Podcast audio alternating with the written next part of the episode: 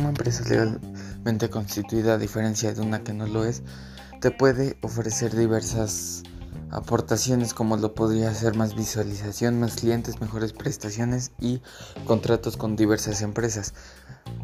También una empresa que no es legalmente constituida afecta al país, así como a las empresas que sí lo son y ofrecen sus mejores servicios, debido a que